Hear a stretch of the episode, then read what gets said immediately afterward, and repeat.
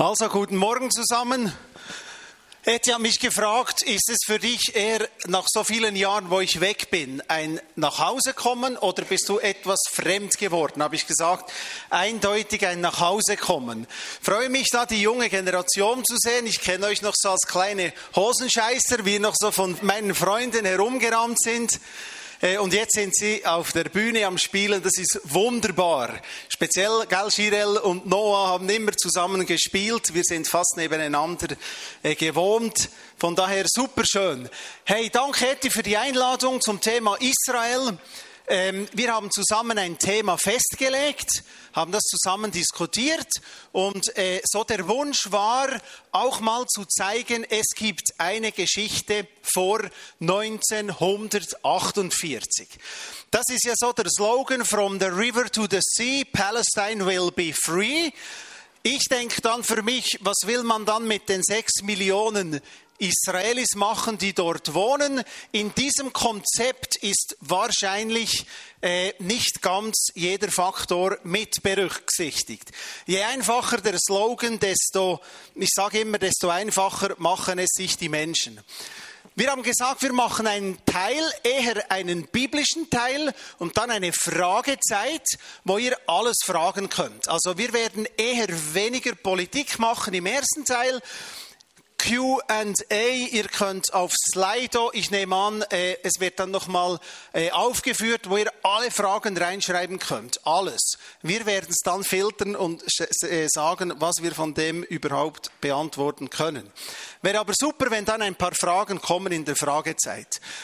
Ich zeige euch ein Bild, das, äh, ich habe ihm gesagt, das Eis ist gebrochen. 7. Oktober 2023.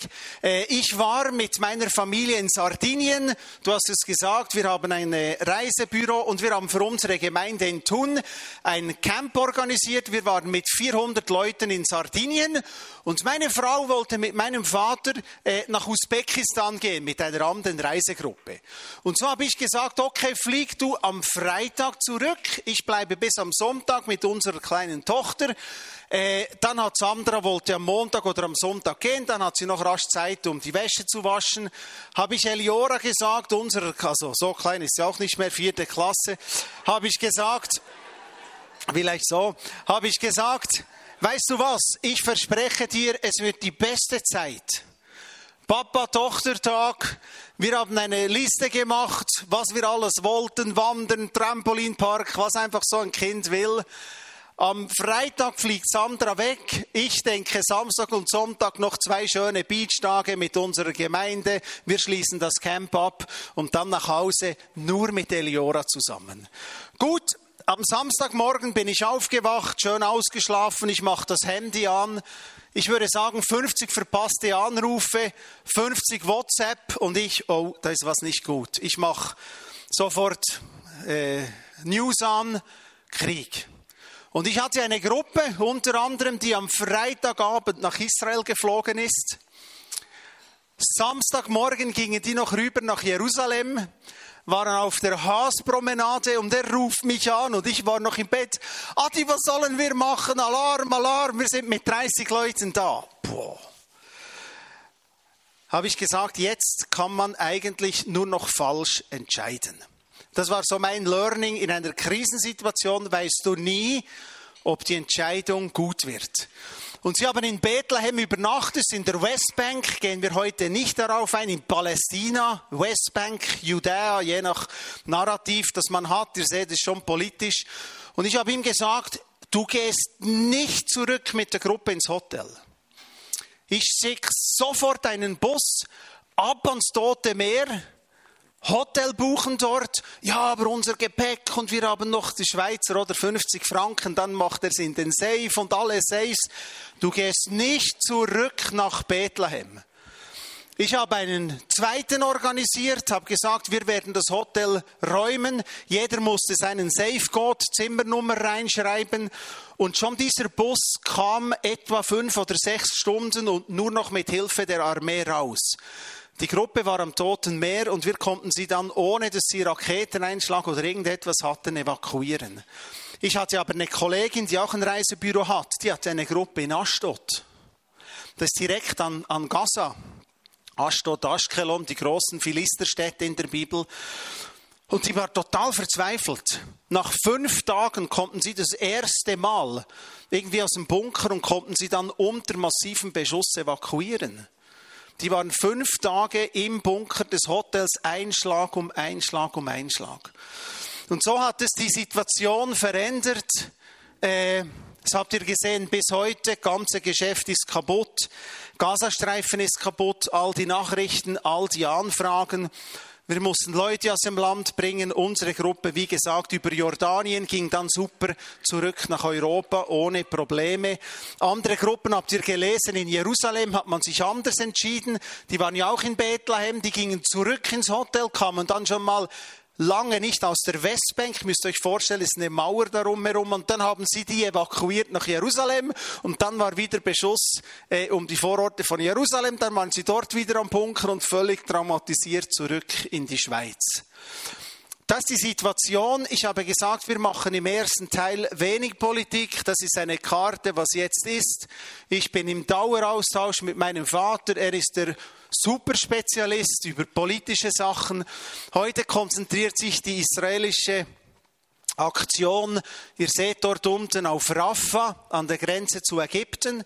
Man hat angefangen im Norden, Gaza im Norden, Gaza City, hat dann allen Palästinensern gesagt, flüchtet in den Süden, weil man die Hamas-Führung im Norden in diesen Spitälern vermutet hat. Man war überrascht von der Größe dieser Tunnelsysteme, nicht, dass es die gibt aber von der Dimension, das hat mein Vater schon vor vielen Jahren gesagt, das war bekannt. Und jetzt flüchtet eine ganze Bevölkerung in den Süden an, den, äh, an die Grenze zu Ägypten und jetzt wird man dort versuchen, die Hamas-Führung zu eliminieren. Wer die Videos gesehen hat auf TikTok, die Kinder, man, ich weiß nicht, was mit euch macht. Das ist einfach nur schlimm. Und meine Frage an euch ist, ihr seid alles Christen. Wo würdet ihr jetzt Jesus hinstellen in diesem Konflikt? Nehmt es mir jetzt nicht übel den Vergleich. Wir alle spielen so Brettspiele, oder?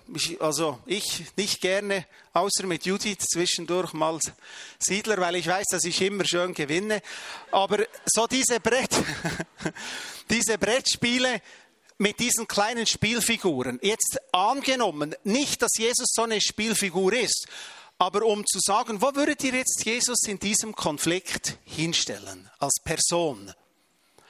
Jeder von euch müsste jetzt einen Punkt machen und sagen, ist jetzt Jesus in Raffa, wo Millionen oder über eine Million unter schwierigsten Bedingungen leben, kleine Kinder, würdet ihr Jesus ins IDF Hauptquartier irgendwo in Tel Aviv hineinsetzen, auf die Grenze, an den Norden, wo die, wo ist Jesus?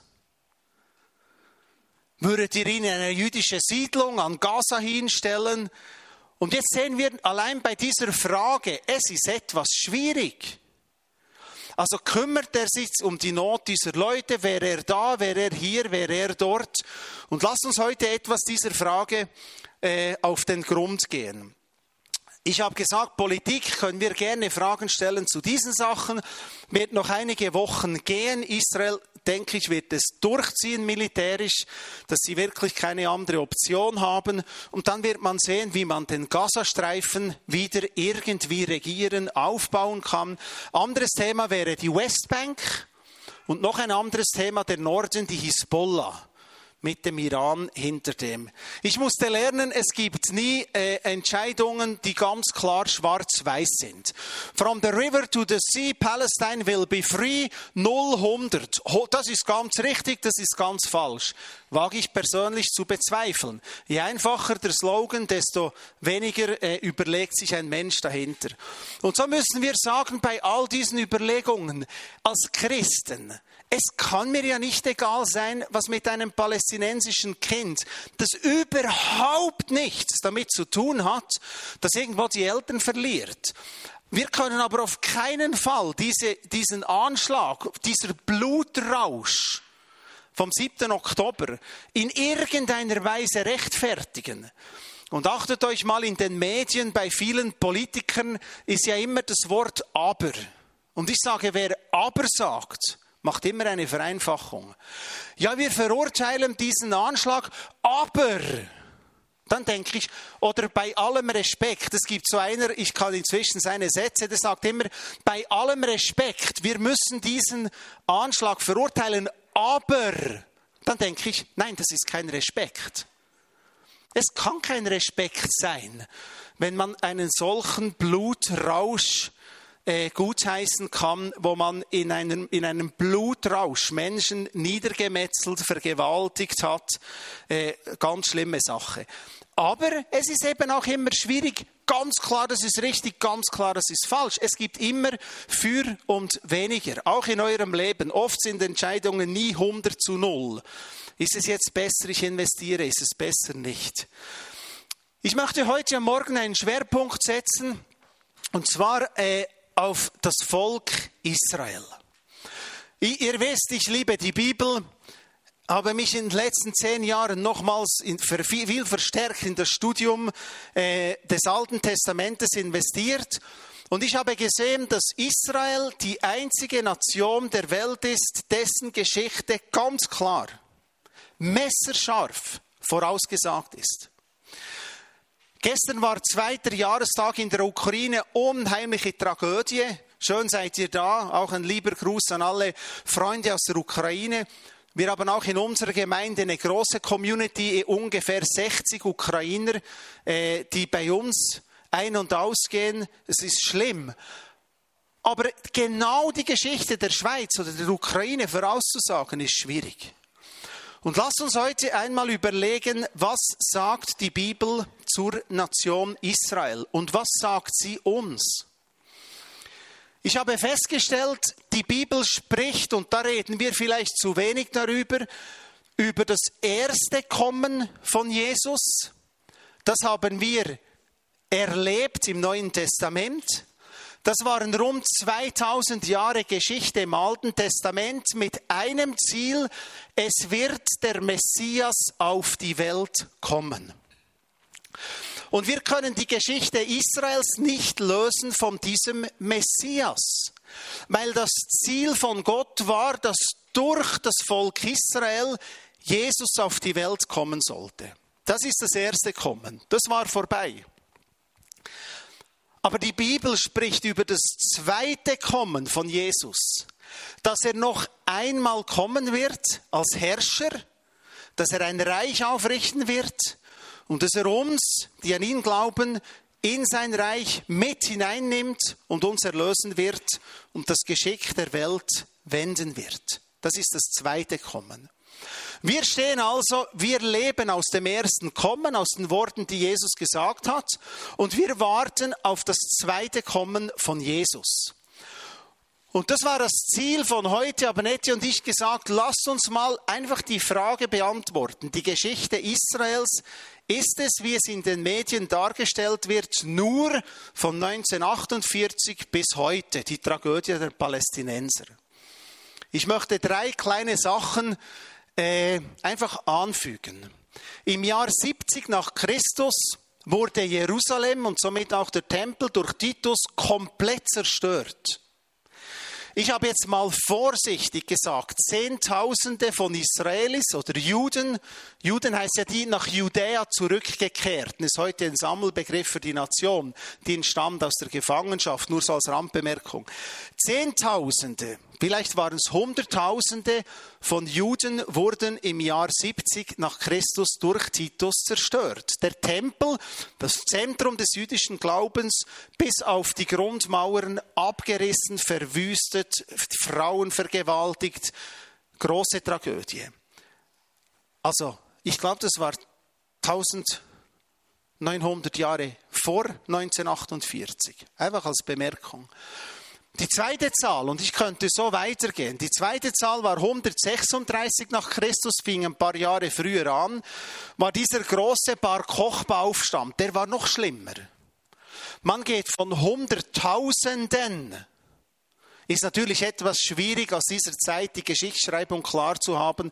Man geht von Hunderttausenden von toten Juden aus, die nochmals durch die Römer äh, umgebracht wurden. Sie haben nochmals geniale Arbeit geleistet aus ihrer Sicht. und eigentlich diesem Israel eine Art, ein Ende gesetzt, das Exil. Wer noch da war, wurde umgebracht, zerstört, vergewaltigt und hat mehr oder weniger das Land verlassen. Und ich bringe eine dritte Zahl, das Massaker von Hebron. Das war 1929 und ich könnte dazwischen noch Zahlen um Zahlen bringen. Also jetzt sag mir, wie kann ein Massaker von Hebron passieren, wenn erst 1948 die Geschichte eigentlich in unseren Medien anfängt? Das war das Massaker von Hebron. Hebron ist eine der vier heiligen Städte und war eigentlich immer von jüdischen Menschen bewohnt. Unter dem Byzantinischen Reich hat es mal eine Zeit gegeben, wo sie kurz weg mussten, weil man sie wieder vertrieben hat. Und so wurden 1929 rund 100 Juden in Hebron umgebracht, die dort eben gelebt haben. Ich habe gesagt, es gibt vier Städte, Hebron, Safed, Jerusalem und Tiberias, wo immer mehr oder weniger eine jüdische Bevölkerung da war. Also irgendwie muss es eine Geschichte geben vor 1948. Wenn wir über die Kurden reden, das auch ein Volk ist, niemand bezweifelt die Existenz von ihnen. Und das beginnt nicht erst 1948. Also das mal drei Zahlen, um zu zeigen, es gibt eine lange Geschichte vor 1948. Hier habe ich ein Foto gebracht, nur für meinen Vater. Ich bin ziemlich sicher, dass er hier noch nie war. Es ist nämlich die Ortschaft Pekin. Ich weiß nicht, ob du mal da warst, ganz an der Grenze zum Libanon. Und warum habe ich das Bild gebracht? Weil es nachweislich der einzige Ort ist, der immer von Juden bewohnt war in Obergaliläa. Also fast niemand geht dahin. Pekin heißt das. Unbekannte Ortschaft, gibt wenig zu sehen. Eine uralte Synagoge. Ein wichtiger Rabbiner hat dort gelebt.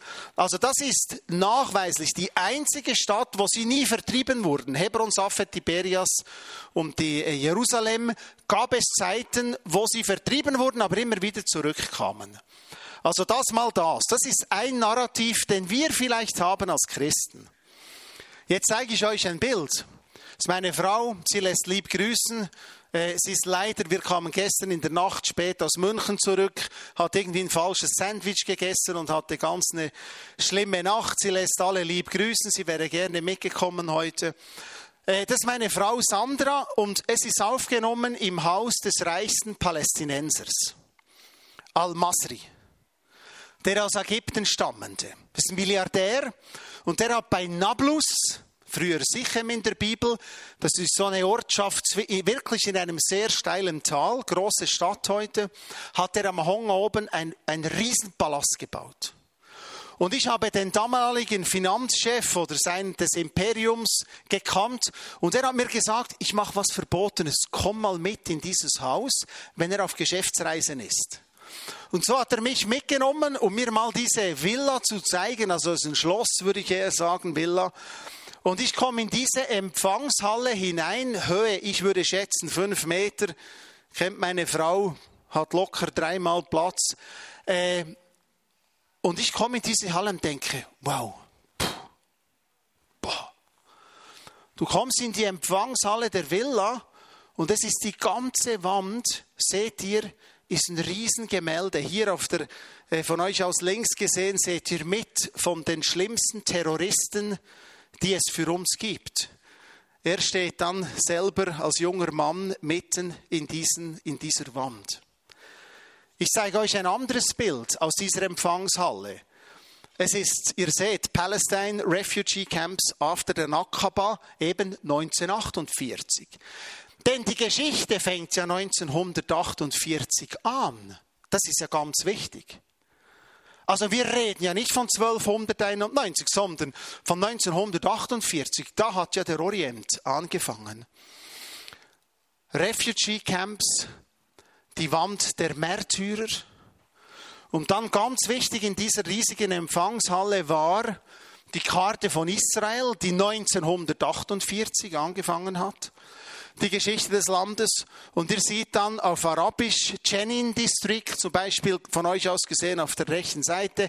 Jenin, das ist dort ähm, wo die, die zehn Aussätzigen waren in der Bibel, ein Ort, der erwähnt ist, wo Jesus schon war, äh, damals, wo er die Aussätzigen gesund gemacht hat, Chenin District.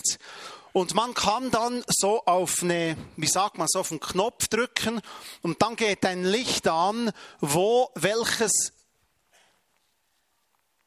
äh, Israel welche Ortschaft zerstört hat, 1948, als die Geschichte angefangen hat, dort. Und ich war so da, habe gedacht, boah, das ist ein Statement. Das ist der reichste Palästinenser. Sein Neffe hat eine riesige Stadt aufgebaut, Rawabi, der Bashar al-Masri, einer der al-Masri-Clans, mit Milliarden, die Katar investiert hat. Und wenn du in sein Haus gehst, die Geschichte, wir sind Opfer. 1948 hat unsere Geschichte einen unheilvollen Verlauf genommen.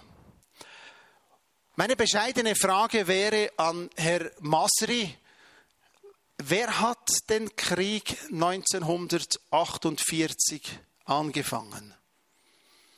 So, und ich kann euch die Antwort geben, jeder Palästinenser, den ich kennengelernt habe, würde sagen, wir, nein. Nein, nein, nein, nein, es war Amer Amerika hat das organisiert und hat die arabischen Truppen organisiert. Ja, das ist die Halle der Opfer, der Märtyrer seit 1948. Das ist der große Geldgeber in der Westbank. Das ist ihr Statement, das sie haben. Ohne Schuld, sie haben nichts falsch gemacht, keine Verantwortung. Das war und, und das ist die Kultur. Das wäre ein anderes Thema, israelische Kultur auf palästinensische Kultur. Jetzt lasst uns im ersten Teil auf ein paar Sachen eingehen aus der Bibel. Ich habe gesagt, ich möchte nicht zu viel Politik, aber ich habe etwas herausgefunden über all die Jahre. Ich führe für mich so Excel-Listen, dass die Geschichte Israels eins zu eins, haargenau, exakt vorhergesagt ist. Und ich möchte mit euch durch einige Punkte gehen. Keine Angst, sie gehen schnell. Wer will, kann die Bibelstellen selber nachlesen. Es wurde bereits Abraham vorausgesagt in aller Klarheit. Ihr seht es, 1. Mose 15, 13, 2. Mose 12, dass seine Nachkommen 400 Jahre in Ägypten in der Gefangenschaft sein werden und dass sie dann mit dem Reichtum der Ägypter ausziehen werden. Wann sind sie ausgezogen? 400 Jahre später, was haben sie dummerweise mit dem Reichtum der Ägypter gemacht, das genauso eingetroffen ist? Das goldene Kalb. Schlechte Investition, also ich glaube, da könnte Marco uns auf der Spar und Leih bessere Investments empfehlen, aber sie sind zumindest mit dem Reichtum der Ägypter gegangen. Abraham wurde klar ein Land verheißen, von Beersheba bis hinauf nach Dan, vom Jordan bis ans Mittelmeer. Dir und deinen Nachkommen will ich es geben zum ewigen Besitz. Und das finde ich das Spannende an Gott. Ich musste lange suchen, bis ich diese Ortschaft verstanden habe, dieses Pekin. Es war ewig eine jüdische Bevölkerung in diesem Land. Auch wenn es zum Teil schlecht aussah und die Römer und andere Hunderttausende von Juden dort ermordet haben. Es gibt einen Ort, wo nachweislich immer, immer eine jüdische Bevölkerung war.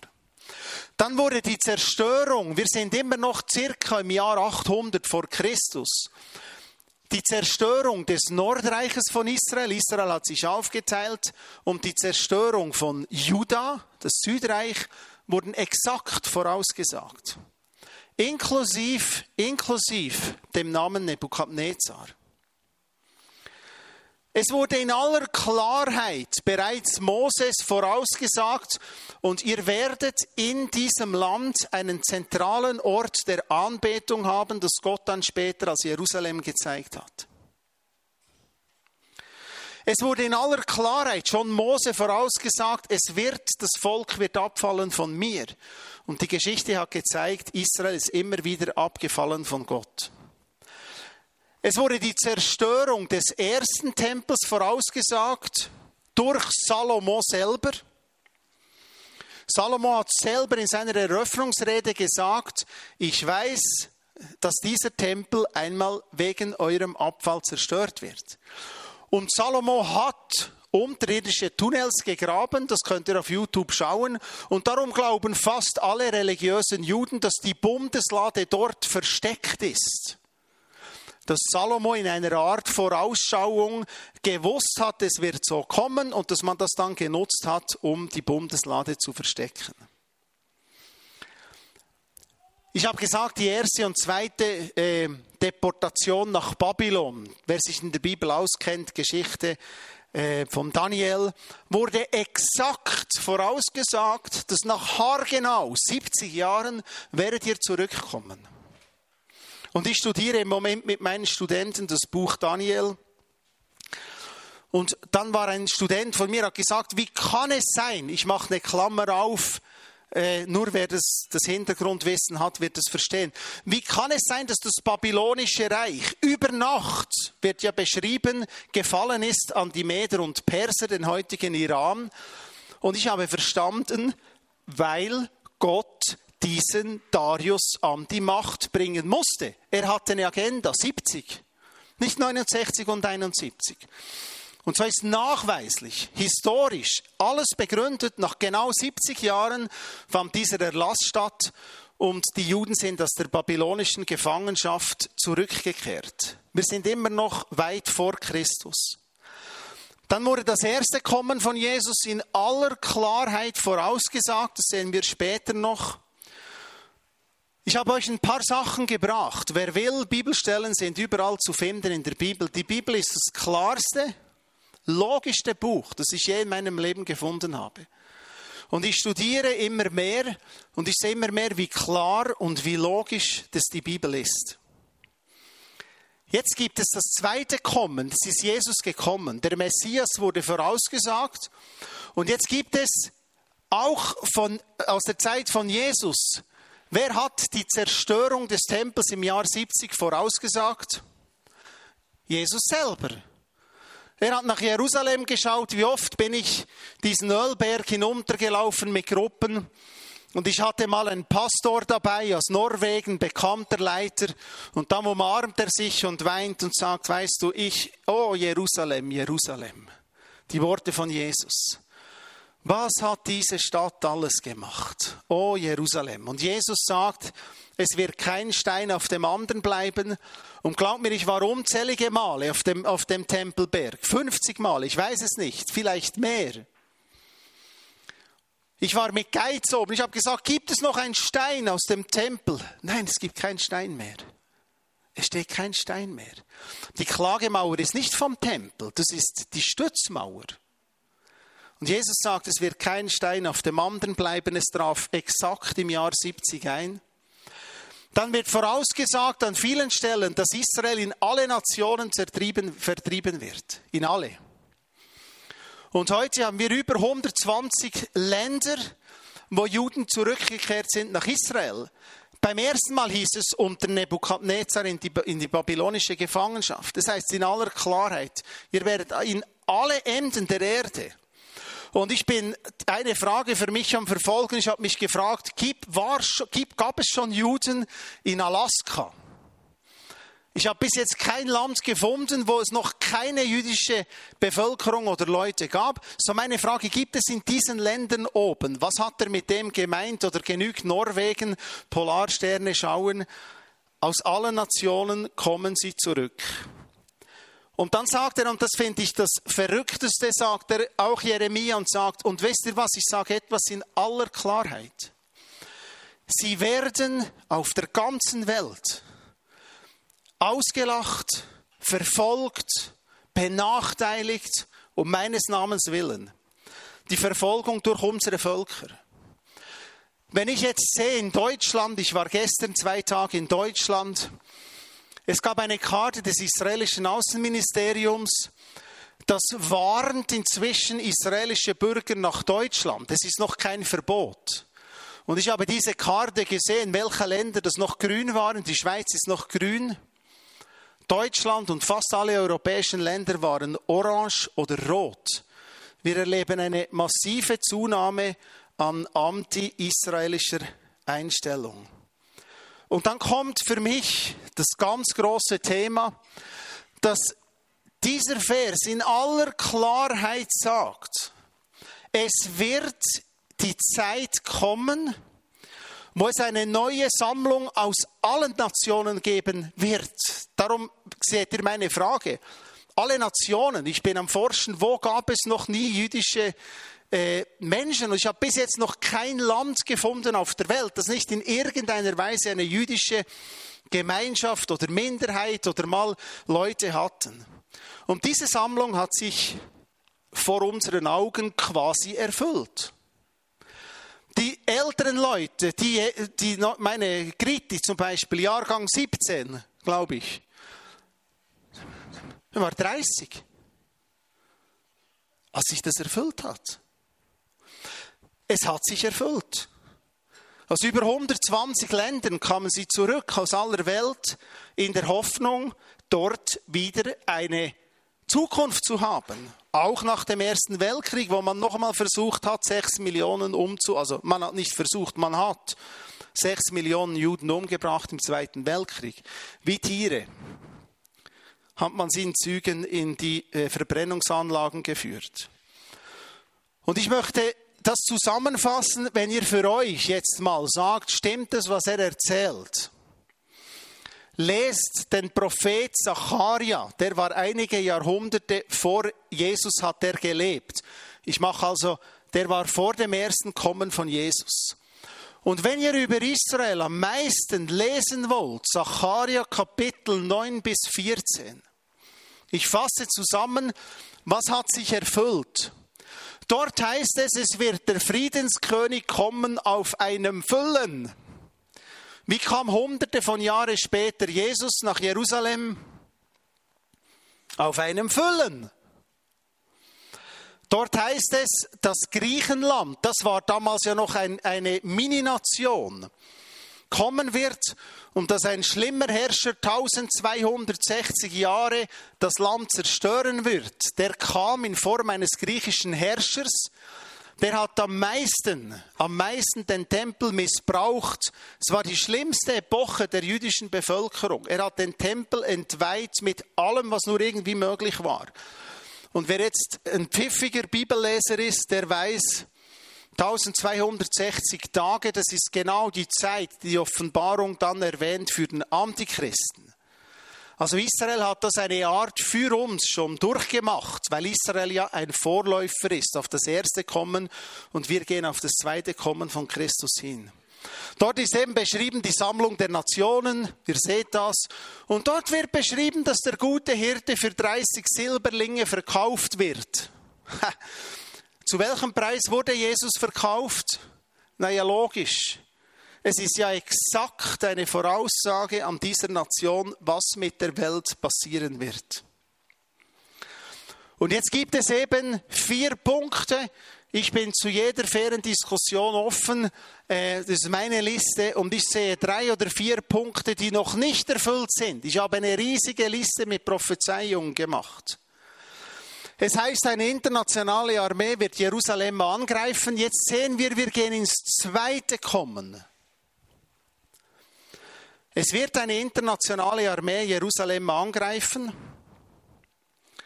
Es heißt, und stellt euch das mal vor, es heißt, es wird ein Wehklagen sein der Juden, weil sie den Durchbohrten erkennen. Ah, Jesus wurde ja durchbohrt. Also hunderte von Jahren vorher hat der Prophet vorausgesagt, wie Jesus im ersten Kommen sterben wird. Und er sagt über tausende oder hunderte von Jahren voraus, dass dieser Jesus sich seinem eigenen Volk nochmal zeigen wird. Und dann heißt es, sie werden wehklagen und weinen über die verlorene Zeit, dass sie nicht erkannt haben, um unseretwillen dann heißt es in aller Klarheit, der Messias wird auf dem Ölberg wiederkommen. Die Füße von Gott werden im zweiten Kommen auf dem Ölberg sein und er wird mit seinem Wort alles beenden. Das wäre jetzt Thema für Offenbarung, das lassen wir sein. Weil das kann man so und so auslegen. Und ich habe mich mit Eti nicht abgesprochen, was die Theologie hier ist heute, das weiß ich nicht. Aber das wäre das zweite Kommen auf dem Möllberg. Ich glaube, ich weiß auch wo. Auf dem Augusta Victoria Spital. Glaube ich, dass dort der Ort sein wird. Und es heißt, es wird in Israel eine internationale Anbetung stattfinden. Jesus wird kommen, um sein Reich aufzubauen und wir werden mitregieren. Und das heißt, es werden internationale aus allen Völkern werden Delegationen kommen und wir werden zusammen in Jerusalem Gott anbeten. Diese vier Sachen fehlen. Und jetzt, ich habe relativ viele Vorträge, fragen mich die Leute ja immer, ja, wo sind wir denn jetzt am Ende der Zeit? Ich weiß es nicht. Ich bin glücklich über all die Leute, die immer genau wissen, dieser Krieg ist jetzt das Ende der Zeit. Ich halte mich da an Jesus und sage, wenn mein Jesus sagt, ich weiß es nicht, ich selbst weiß es nicht, naja gut, ich weiß nicht, ob ich es wissen kann. Aber was ich in meiner Berechnung sage, ist, dass etwa 80 Prozent dieser Verheißungen erfüllt sind und ungefähr 15 bis 20 Prozent fehlen noch. Aber Gott hat ja nie das, er hat gewisse Jahrzahlen exakt gegeben, 70 Jahre, 400 Jahre. Aber er hat auch äh, viele Jahrzahlen offen gelassen. Ich möchte das zusammenfassen und wenn wir in diesen Konflikt jetzt zurückgehen, dann verstehe ich so, dass die Bibel sagt, Jeremia 29, Verse 18 und 19 sagt er, das ist zuerst ein Bibelvers, das nochmal zusammenfasst, was das Volk Israel erleben wird, wo es steht, ich werde das Volk Israel, also die Juden, für alle Königreiche der Erde zu einem Fluchwort, zu einem Sprichwort, zu einem Hohn und zu einem Scheltwort an allen Orten machen, wohin ich sie verstoßen werde. Judenwitze. Kennt ihr den Begriff die Judenschule? Die Älteren schon. Was ist eine Judenschule? Wenn riesiger Lärm ist, da ist eine Judenschule hier. Sie werden überall, das ist die Dramatik oder das Schwierige für dieses Volk, dass sie an allen Orten verstoßen werden, ausgelacht werden. Und das war die Geschichte Israels, sie ist vorausgesagt. Säuliamt im Kanton Aargau, große jüdische Gemeinschaft. Was waren sie am Schluss? Viehhändler, weil man ihnen das verboten hat und das verboten hat und das verboten hat. Die jüdische Geschichte war weltweit immer eine Geschichte der Ausgrenzung, der Verfolgung, des Hasses, des Mordes. Und jetzt könnten mir die pfiffigen Leute unter uns sagen, was der jetzt erzählt, die Bibel kann ja gefälscht sein. Jetzt hat er von Prophet Zecharia gesagt. Vielleicht hat ja 1291 jemand das Buch umgeschrieben. Es kann ja gar nicht sein, dass alles so genau vorausgesagt wird. Jetzt sage ich euch, was ist der Beweis, dass es stimmt? Die Juden selber. Und glaubt mir, und ich glaube jeder, ich glaube niemand, der in Israel war, und der mein Vater, ich habe ihn nicht gefragt, wenn wir verstehen, wie ein religiöser Jude ist, dann wissen wir, dass er alles, alles auf sich nimmt. Aber er würde nicht den Mut haben, einen einzigen Buchstaben dieser Bücher zu verändern. Er würde problemlos sterben, damit er nicht unkoscher essen muss. Das wäre für ihn kein Problem, also wenn es nur das ist. Das sehen wir bei Leuten wie Daniel. Also vor diesem Standbild, das ist eine Geschichte, ich mache eine Klammer auf, auf die Knie gehen. Was? Ah, wir müssen nur verbrannt werden. Ja, wenn es nur das ist, ja, sicher beugen wir uns nicht. Als nur der Feuerofen. Na ja, gut, wir haben ja immer noch 50-50, dass Gott uns rettet. Aber wir kämen ja nicht auf die Idee. Und glaubt mir, die Sturheit des Volkes Israel, die stimmt. Es ist das sturste, bockigste, halsstarrigste, ich liebe sie Volk, das ich kenne. Teilweise die unmöglichsten Menschen, die ich kenne, Aber ich kann euch etwas sagen, diese Sturheit hat auch etwas Positives. Aber kein Jude hätte in all diesen Schulen, wo die Tora abgeschrieben wird, über, über Generationen, den Mut gehabt, auch nur ein Tüpfelchen davon zu verändern. Und jetzt sind wir bei Jesus. Und Jesus sagt, selber greift das auf und sagt, hey, es wird nicht ein Jota, ein I-Punkt von dem vergehen, weil er Jude war. Niemals. Ah, wir sollen das Zacharia-Buch umschreiben. Ah, sonst sterben wir. Ja, das ist ja eigentlich nicht so eine schwierige Aufgabe. Dann ziehen wir vor zu sterben.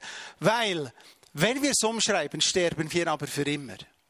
Und ich glaube, dieses, man kann es nur verstehen, wenn man dort ist, wenn man sie erlebt an der Klagemauer. Ich glaube, das Volk Israel ist am Schluss der Beweis selber, dass die Bibel 100% stimmt und absolut richtig überliefert wurde. Und Gott hat es übrigens 1948 1947 bewiesen. Ich mache eine Klammer auf, Tora-Rollen. Man hat ja 1947 am Toten Meer, einige wissen das, diese Höhle gefunden, wo man im Jahr etwa 60 nach Christus Bibeln versteckt hat. Das habt ihr vielleicht gehört. Die mussten flüchten vor Titus, haben ihre ganzen Buch Buchhandlungen, eben das Wort Gottes in Tonroll, in Tonkrügen versteckt, die Höhlen zugemauert. Und 1947 hat ein palästinensischer Hirtejunge diese Rollen gefunden. Wer es nachlesen will, die Schriftrollen von Qumran, meisten werden das kennen. Gut. Jetzt, wann hat dieser palästinensische Junge die Schriftrollen gefunden? Wann? Was war 1947? Die internationale Gemeinschaft hat entschieden, in dem Moment, dass man Israel wieder einen Staat geben will.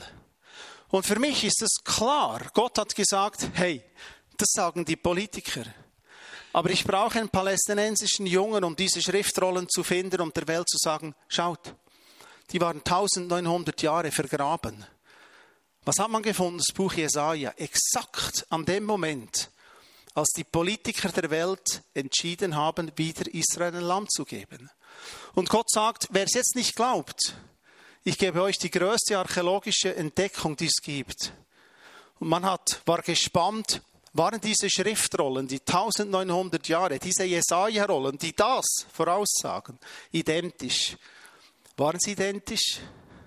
Ja, natürlich weil die Juden das nie umschreiben würden. Ich möchte aufhören und dann haben wir noch genug Zeit für ein QA. Ich werde immer wieder gefragt, der 7. Oktober.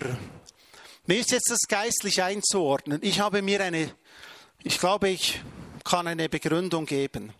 7. Oktober 2023, über 1000 Juden wurden bestialisch umgebracht.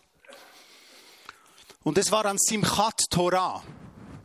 Simchat Torah folgt auf das Laubhüttenfest, ist ein ganz, ganz wichtiger Feiertag. Und was findet jetzt an diesem Simchat Torah statt?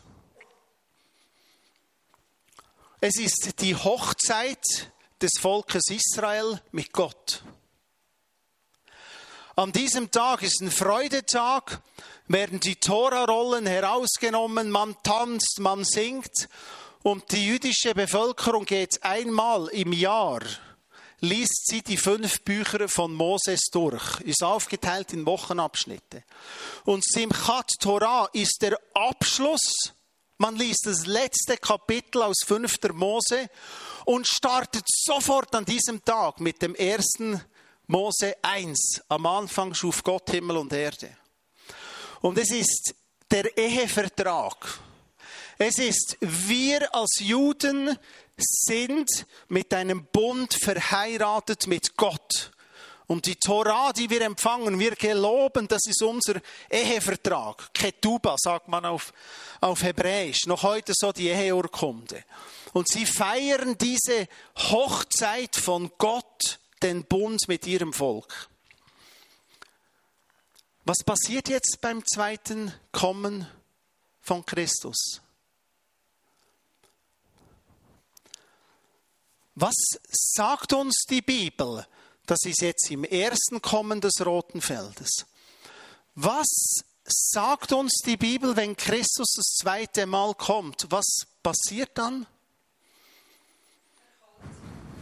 Ja, es findet die Hochzeit von Christus mit seiner Gemeinde statt. Und der Ehevertrag ist sein Blut. Also jetzt lass uns mal überlegen, der 7. Oktober besiegelte den ersten Bund.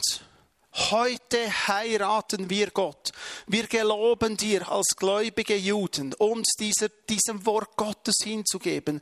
Wir verheiraten uns mit Gott. Im zweiten Kommen wird Christus kommen als Herrscher, nicht mehr auf einem Füllen, sondern auf einem Pferd. Nicht mehr in Demut, sondern in seiner ganzen Kraft. Und er wird alle besiegen. Alles, was beschrieben ist in der Bibel.